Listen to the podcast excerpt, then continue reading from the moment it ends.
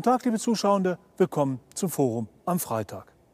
Am 21. und 22. November dieses Jahres hat in Berlin die Deutsche Islamkonferenz getagt.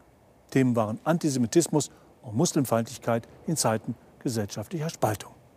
Für das Forum am Freitag war ich vor Ort und habe die Debatten verfolgt und mit Teilnehmenden gesprochen. Nach einem Jahr Pause kam sie wieder zusammen, die Deutsche Islamkonferenz, in den Räumen des Bundesinnenministeriums in Berlin. Geladen waren rund 150 Gäste aus Politik, Wissenschaft und Zivilgesellschaft, Muslime und Nichtmuslime. Sie alle beschäftigen sich seit Jahren mit Themen rund um das muslimische Leben in Deutschland. Bei der diesjährigen Sitzung der Islamkonferenz ging es neben dem Thema Muslimfeindlichkeit auch um das Thema Antisemitismus, eine Reaktion auf die Entwicklung der vergangenen Wochen, wie Staatssekretärin Juliane Seifert in ihrem Grußwort betonte. Im Hinblick auf diese Tagung war für uns aber immer klar, wir müssen über dieses schwierige Thema sprechen. Wir können es nicht ausklammern. Denn wir dulden Antisemitismus in keiner Form in unserem Land.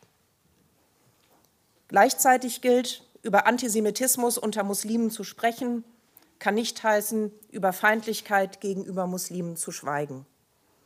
Wer Nein zu Muslimfeindlichkeit und Nein zu antimuslimischem Rassismus sagt, muss auch Nein zu Antisemitismus einschließlich israelbezogenem Antisemitismus sagen. Es ist unser aller Land, unsere aller Demokratie, um die es hier geht. Und seit ihrem Bestehen setzt sich die Deutsche Islamkonferenz für den gesellschaftlichen Zusammenhalt ein. Sie bietet die Plattform für den Dialog und sie greift die Themen auf, die unser Zusammenleben vor Herausforderungen stellen. Sie macht es sich damit nicht immer einfach.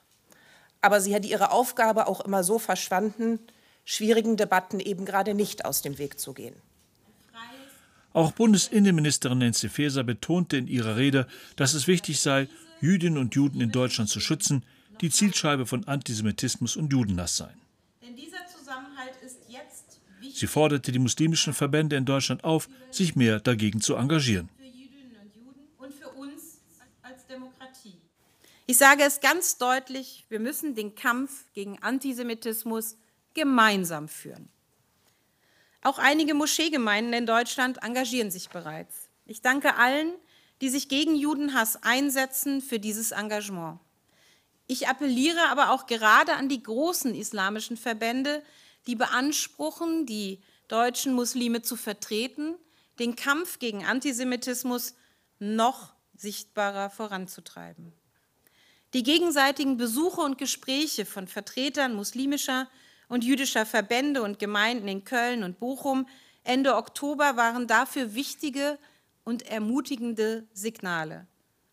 Doch es reicht nicht, eine Synagoge zu besuchen und sich dort gegen Terror und Antisemitismus zu stellen, ohne dass es auch in die Moscheen und Gemeinden hinein zu kommunizieren und auch online die entsprechenden Äußerungen zu tätigen. Solch ein Bekenntnis nur dann von Wert, wenn es auch breit und offen vermittelt wird. Nur dann können wir es als ehrliches und ernst gemeintes Bekenntnis verstehen. Von den vier großen muslimischen Dachverbänden in Deutschland war der Zentralrat der Muslime nicht eingeladen, wegen der laufenden Ermittlungen gegen seinen Mitgliedsverein Islamisches Zentrum in Hamburg. Für den Islamrat war der Vorsitzende Burhan Keseci zu Gast. Seine Reaktion auf die Forderung der Ministerin nach Distanzierung? Die muslimischen Verbände, Religionsgemeinschaften haben das gemacht, auch die Imame haben das in der Freitagspredigt äh, äh, erörtert. Also das heißt, man redet über Sachen, die äh, getan worden sind und tut so, als ob man nichts gemacht hätte. Und das ist äh, kontraproduktiv und vor allem zeigt das, dass man über Sachen redet, wo man wenig Informationen hat. Wie erklären Sie sich dann solche Aussagen?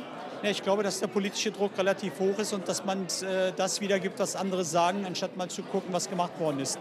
Ich glaube, man sollte auch den Muslimen zuhören, weil äh, wir haben das so oft gesagt, dass wir uns gegen Antisemitismus geäußert haben, dass wir die äh, Terroranschläge verurteilt haben, dass wir uns distanziert haben, dass wir in den Freitagspredigten äh, das thematisiert haben. Man muss äh, intensiver mit den muslimischen Verbänden reden. Man muss ihnen äh, vertrauen und vor allem man muss auch Vertrauen entgegenbringen, sodass dann auch Muslime in dem Bereich aktiv werden können. Ich bin, mir gespannt, ich bin gespannt, inwiefern die Arbeit realisiert werden können, wenn muslimische Religionsgemeinschaften diesen Projekten nicht trauen und vor allem, weil man sich auch ausgenutzt fühlt. In den vergangenen Wochen waren auch Muslime in Deutschland zunehmend Ziel von Bedrohung und Gewalt. Bundesinnenministerin Faeser sprach diesen Umstand mahnend an. Eine Grenze ist dabei sehr klar. Antisemitismus kann nicht mit Muslimfeindlichkeit bekämpft werden. Wir dürfen denen keinen Raum geben, die Muslime zur Ursache allen Übels erklären. Wer jetzt Stimmung gegen Muslime macht, unter dem Vorwand der Bekämpfung von Antisemitismus, der will uns spalten und nicht einen. Das Wohl der Jüdinnen und Juden haben diese Menschen sicher nicht im Sinn. Ob jüdisch, muslimisch, christlich oder atheistisch. Wir haben hier alle unsere gemeinsame Heimat. Die Phänomene Muslimfeindlichkeit und Antisemitismus waren noch Thema auf einem Panel im Rahmen der Veranstaltung, die von Forum am Freitag Moderatorin Dilek Işık geführt wurde. WissenschaftlerInnen aus verschiedenen Forschungsinstitutionen stellten ihre Ergebnisse zu diversen Studien in diesen Bereichen vor und diskutierten sie, beispielsweise zur Darstellung von Muslimen in deutschen Schulbüchern. Wir haben zum einen geschaut auch einmal auf die Frage, ähm, die aus unserer Sicht auch sehr wichtig ist, inwiefern wird eigentlich auf Diskriminierung, auf ähm, Islamfeindlichkeit, Muslimfeindlichkeit Bezug genommen. Ähm, und das passiert sowohl in den Lehrplänen als auch in den Schulbüchern doch sehr, sehr selten. Es gibt zum Beispiel die Themensetzung ähm, in Geschichtslehrplänen auf die Furcht vor den Osmanen. Ähm, das ist sozusagen sehr stark im Mittelalter dann ähm, positioniert. da geht es auch mal hier und da um ähm, äh, die Kreuzzüge oder dann auch die Kulturkontakte. Ähm, in den Schulbüchern wird aber, werden aber genau die Kulturkontakte doch relativ selten noch aufgegriffen. Gerade in den Politikschulbüchern haben wir sehr, sehr viel ähm, das hat was mit dem Fach zu tun, einen großen Fokus, ähm, sehr, sehr viele Passagen und auch ganze ähm, Kapitel, die sich eben mit Terrorismus vor allem beschäftigen, wenn es dann um Muslime geht. Nicht wenige Stimmen hierzulande nehmen die Entwicklung vor dem Hintergrund des Kriegs in Nahost als Gelegenheit, feindselige Stimmung gegen Muslime zu betreiben. Riem Spielhaus warnt davor. Hier müssen wir als Gesellschaft ganz, ganz toll aufpassen. Zum einen, dass Musliminnen und Muslime beschützt sind vor islamfeindlichen Angriffen, dass, äh, dass Jüdinnen und Juden, dass jüdische Einrichtungen geschützt sind, aber auch, dass unsere Gesellschaft nochmal vor äh, möglicherweise einer neuen ähm, Radikalisierungswelle geschützt wird. Und das kann nur sein, äh, das kann nur gelingen, wenn wir gegenseitig uns wahrnehmen ähm, in, im Schmerz, in den Traumata ähm, und in den Bedürfnissen, die die Menschen unterschiedlicher äh, Herkunft, unterschiedlichen Glaubens hier in Deutschland haben. Der erste Tag der Deutschen Islamkonferenz endete dann mit Workshops. Die Ergebnisse wurden den Teilnehmenden am nächsten Morgen vorgestellt. Anschließend eine weitere Podiumsdiskussion. Darin wurde auch die Rolle von Social Media im Nahostkonflikt thematisiert. Manche Akteure erreichen dort Tausende, vor allem junger Menschen, mit oft problematischen Botschaften und Inhalten. Sie reden von Gemeinden. Also die, die jetzige Generation sie hat eine virtuelle Gemeinde. Das ist das, ist, das, ist das Handy. Das, das, ist, das, ist, das, ist, das sind die, die TikTok, äh, also man ist heute live. Social Media Social Media. Mhm. Man ist heute live im Ukraine-Krieg, man ist live im Nahostkrieg. Mhm. Diese Bilder prägen, diese Bilder entwickeln Hass, diese Bilder entwickeln Wut auf beiden Seiten. Und, und dann fragen sie mich, da kann ein Imam, der erreicht doch nur 300 Menschen bis 400 an einem Freitag. Da kann er predigen, was er will. Aber so, so ein Prediger in Social Media erreicht zigtausende weltweit und der beeinflusst. Und da gibt es keine Gegennarrative. Ich sehe da nichts. Hm. Ich sehe nur Hass, ich sehe nur äh, Entfremdung, ich sehe auch Auseinanderdividieren der Gesellschaft. Ich sehe nur eine Hinterfragung unseres Staatssystems, unserer Demokratie. Das ist eine ganz, ganz große Gefahr unseres gesellschaftlichen Lebens und unseres Friedens hier. Der ist gefährdet durch diese Social Media, aber es gibt keine Gegennarrative. Auf dem Panel war man sich daher einig, die Medienkompetenz gerade von Jugendlichen muss in Zukunft gestärkt werden. Medienkompetenz als Pflichtfach in jeder Schule. Zweitens, ich mache Präventionsarbeit. Ich versuche gerade mit einem Projekt finanziert von Bayern, die Offline-Arbeit online zu bringen. Das heißt, die äh, Themen, die wir in den Schulen behandeln, wir arbeiten theaterpädagogisch, online zu stellen und die Zielgruppe erreichen. Drittens, digitale Sozialarbeit. Das heißt, Leute, die einfach in den Gruppen, in den äh, sozialen, sozialen Medien gehen und wo Fake News entsteht, auch Fake News schreiben, in die Diskussion mit den Menschen zu gehen. Viertens, Gegennarrativen. Leute, die mit ihrem Gesicht einfach mal erklären, wie ist zum Nahostkonflikt gekommen. Differenziert.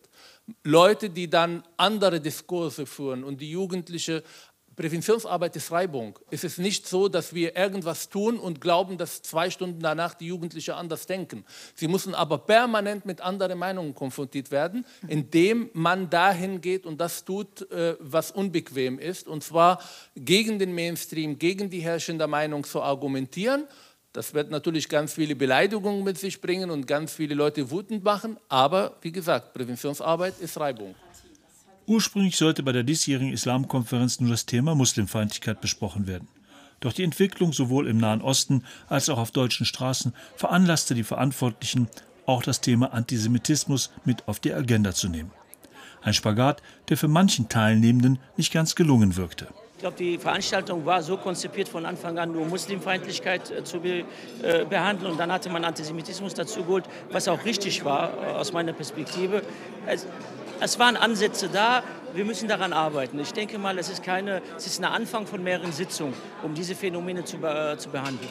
Zum Ende der Diskussion kam es durch den Leiter der für die Deutsche Islamkonferenz zuständigen Abteilung, Jörn Thiessen, zu einer Anregung, die Durchführung eines Muslimtages. Das ist nicht zum ersten Mal diskutiert worden.